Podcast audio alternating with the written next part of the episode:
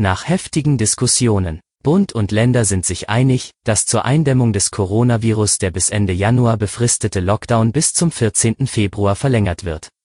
Mehr dazu im Schwerpunkt des SVZ Audio Snacks. Es ist Mittwoch um 5 Uhr. Guten Morgen. Die Nerven lagen blank, schreibt Stefan Koslik heute in seiner Aufmachung der SVZ.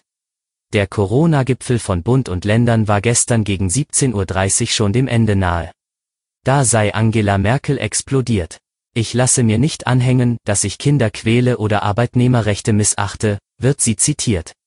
Zuvor gab es offenbar heftige Auseinandersetzungen um Schulöffnungen.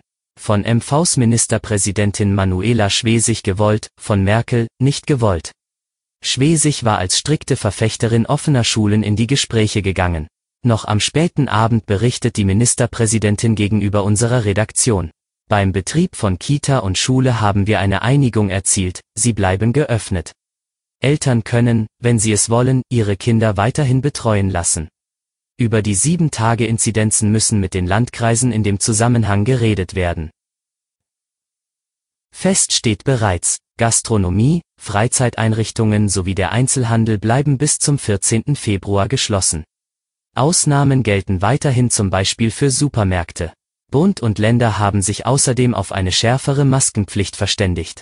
In öffentlichen Verkehrsmitteln und Geschäften müssen künftig medizinische Masken getragen werden, also sogenannte OP-Masken oder etwa FFP2-Masken. Sie haben eine höhere Schutzwirkung als etwa Stoffmasken. Um die Verbreitung des Coronavirus zu verhindern, sollen außerdem Arbeitgeber die Arbeit im Homeoffice ermöglichen. Das Arbeitsministerium erarbeite dazu eine Verordnung, die zunächst bis zum 15. März befristet sei. Ab einer sogenannten 7-Tage-Inzidenz von 50 sollen Arbeitgeber demnach verpflichtet werden, den Beschäftigten im Falle von Büroarbeit anzubieten, diese Tätigkeiten zu Hause auszuführen, heißt es in einem Verordnungsentwurf. Weiterhin gilt, Mitglieder eines Hausstands dürfen sich nur mit einer weiteren nicht im Haushalt lebenden Person treffen. Zudem dürfen sich Personen in Regionen, in der die 7-Tage-Inzidenz bei mehr als 200 Fällen pro 100.000 Einwohnern liegt, nur noch in einem Radius von 15 Kilometern um den Wohnort bewegen.